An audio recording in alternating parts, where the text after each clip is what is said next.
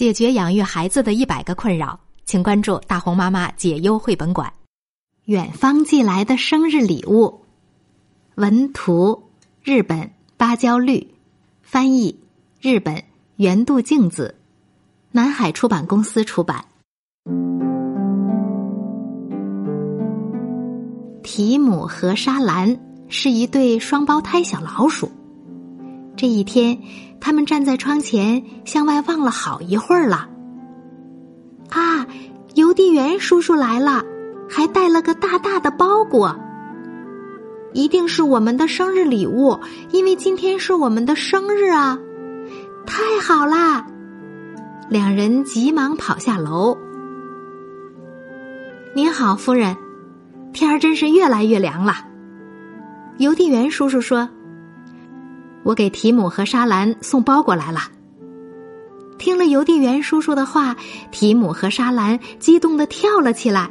“啊，真是我们的生日礼物！妈妈，可以打开吗？”“可以呀。”两人打开包裹箱，里面是两个扎着丝带的盒子，还有一封信。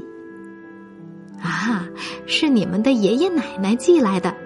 信上说：“提姆、沙兰，祝你们生日快乐。”这是送给你们的生日礼物。到了春天，希望你们能来核桃村玩儿。你们高兴吧？啊，太好了！这个扎着蓝丝带的肯定是给我的，那扎着红丝带的就是给我的。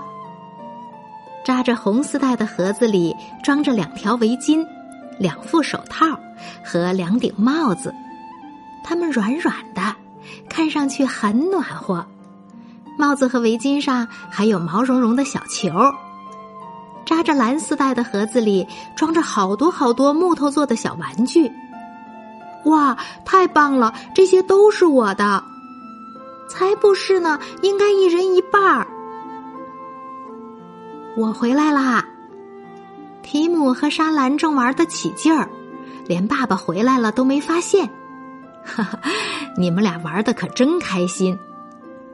喂，莎兰，那个小羊让我玩一会儿，不给，这是我喜欢的。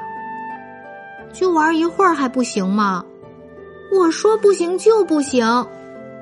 两人争抢起来，一下把小羊弄坏了。你们俩别在厨房里追来追去的，马上要吃饭了。哇，好棒的蛋糕啊！提姆和莎兰的眼睛闪闪发亮。这是妈妈送给你们的生日礼物。妈妈微笑着说：“提姆等不及了，伸手就去拿蛋糕。吃蛋糕之前，先把帽子和围巾放回去。不能戴着帽子吃蛋糕吗？”我真的很喜欢这顶帽子啊！莎兰不高兴地说：“莎兰，你戴的那顶帽子呀，是用你小时候穿的毛衣改的。”啊，真的呀！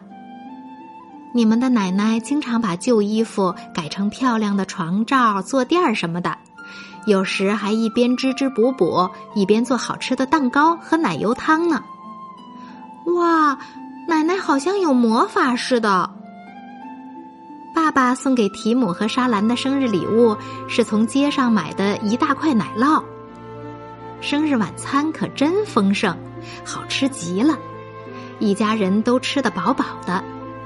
吃过晚餐，爸爸开始修理玩具小羊。这个是爷爷做的吗？提姆问。是啊，爷爷是村里最有名的木匠。这只小羊是他用碎木块做的。爷爷真了不起，提姆和莎兰异口同声的说：“爸爸小时候，爷爷也为爸爸做过好多玩具呢。”爸爸沉浸在美好的回忆中。我们有一个好主意，提姆和莎兰转动着大眼睛说：“这个好主意就是给爷爷奶奶写封信。”真是个不错的想法。两人坐到爸爸的书桌前，开始写信。啊，糟糕！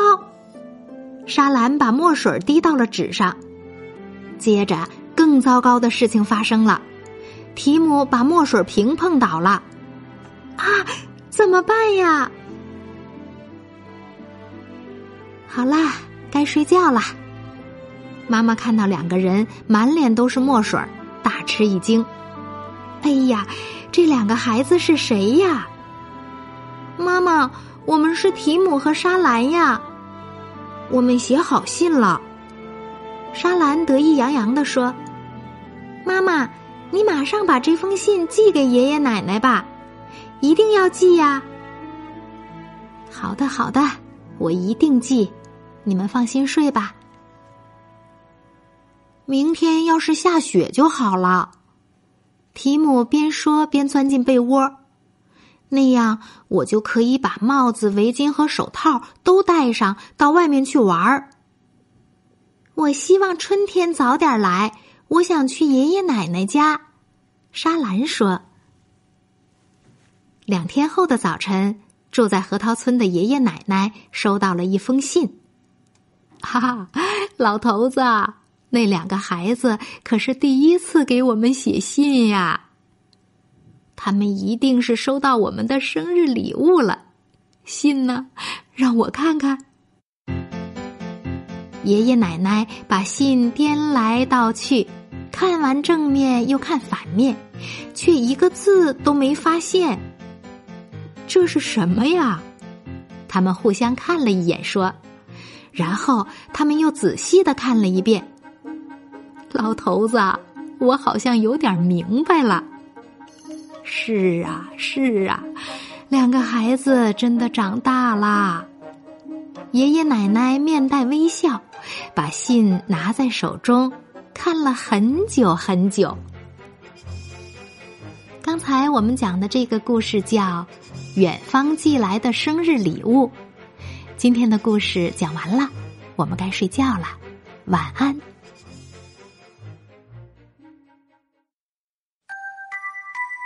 大红妈妈解忧绘本馆在喜马拉雅已经上线了。大红妈妈和各位专家一起解决家长养育孩子当中遇到的一百个困扰。